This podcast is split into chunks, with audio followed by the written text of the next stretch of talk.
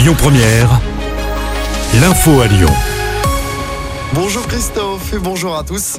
Le projet de loi immigration définitivement adopté hier soir à l'Assemblée. 349 voix pour, 186 contre. Une large majorité qui permet au gouvernement de dire qu'il est passé sans l'aide des 88 députés du Rassemblement national qui ont voté le texte hier soir. Un texte qui doit encore être promulgué par Emmanuel Macron prévoit notamment de restreindre les aides aux étrangers. Par exemple, ceux qui ne travaillent pas devront attendre 5 ans pour percevoir les allocations familiales ou encore les APL. La circulation différenciée reste en vigueur aujourd'hui dans l'agglomération lyonnaise car l'épisode de pollution aux particules fines se poursuit dans le bassin lyonnais et le Nord-Isère. Seuls les véhicules avec une vignette critère allant de 0 à 3 peuvent circuler librement dans la zone à faible émission. La vitesse est réduite sur les grands axes. On reste sur les routes, il va falloir s'armer de patience si vous euh, prenez la route pour les fêtes de Noël. La journée de vendredi est classée rouge au départ de Lyon, c'est orange pour les retours. C'est également orange pour les départs de samedi dans la région, c'est vert pour les retours. En revanche, le trafic s'annonce fluide pour dimanche, même chose pour le jour de Noël.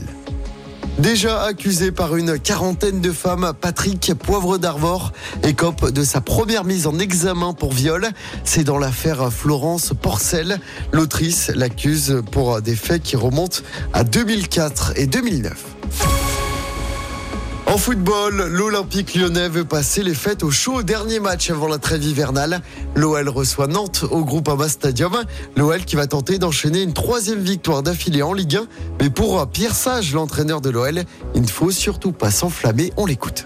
On est très content pour les joueurs, on est très content pour le club, mais maintenant euh, c'est bien d'avoir fait euh, ces quelques pas en avant. Il y en a encore d'autres à faire et on doit rester complètement euh, mobilisé sur cet objectif final qui est de se maintenir en Ligue 1. L'OL sera guéri quand il aura atteint son objectif et à partir de ce moment-là, on pourra envisager les choses un petit peu différemment. Mais dans tous les cas, aujourd'hui, on se rend compte que dans les matchs, les choses ne sont pas encore assez stables pour avoir une guérison, comment dire, assumée donc on est conscient de ce qui se passe, mais on est aussi conscient que les joueurs mettent les ingrédients un peu différents dans des moments un peu plus difficiles du match. Vous savez, le, football, pour moi, il s'organise autour de deux valeurs. La joie, la joie d'avoir le ballon, la joie de jouer, et de temps en temps la cohésion.